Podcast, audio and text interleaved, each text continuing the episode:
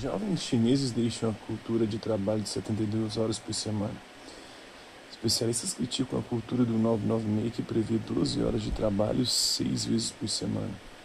Por mais de seis anos, Qi Yaqian é, foi uma integrante orgulhosa da chamada tribo 996 de tecnologia da China, trabalhando à noite e aos finais de semana no Nuomi, um site de negócio em grupo. Mas quando sua filial fechou em 2017, ela buscou uma carreira menos estressante, ela agora mora em sua cidade natal, no interior da Mongólia, onde aluga cabanas para turistas. Que não é a única jovem chinesa a questionar o valor de trabalhar longas horas no setor de tecnologia. Em abril, protestos de empregados do setor contra o excesso de horas extras surgiram online, provocando reação de magnatas como o bilionário Jack Ma, da gigante de e-commerce Alibaba.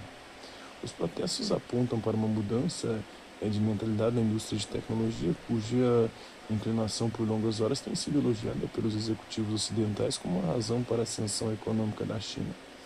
O termo 996 refere-se ao trabalho das 9 horas às 21, é, 6 dias por semana. Das 9 às 9, 6 dias por semana, 996. Né? Para algumas empresas, o trabalho 996 tornou-se um distintivo de honra e os pesos pesados do Vale do Silício como Mike Moritz, da Sequoia Capital, destacaram a longa jornada como uma vantagem competitiva da China em relação aos Estados Unidos.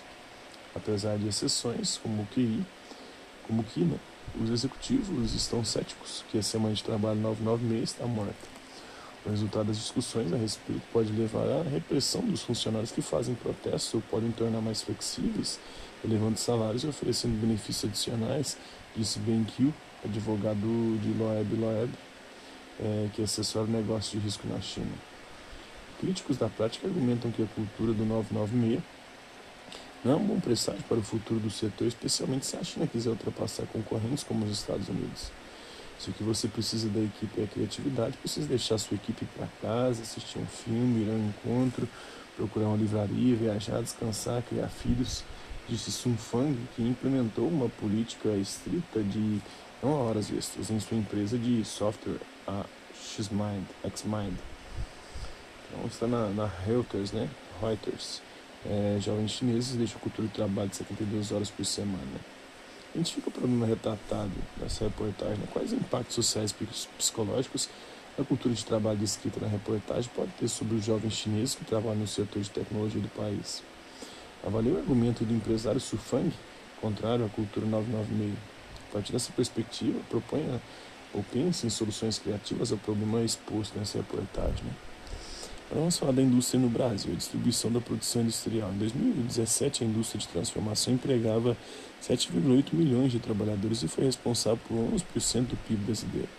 Segundo o IBGE, o Instituto Brasileiro de Geografia e Estatística, na sua pesquisa industrial anual e empresa, as atividades mais importantes naquele ano, é, em 2017, foi a maior parte, é 28%, 28,1% da indústria está na fabricação de produtos alimentícios e bebidas.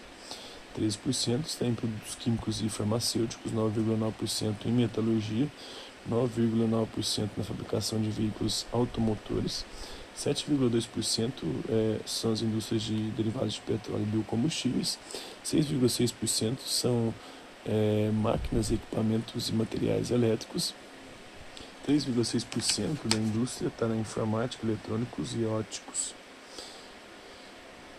É, avalie os produtos industriais da lista e identifica a qual categoria pertence os bens intermediários, bens de capital e bens de consumo.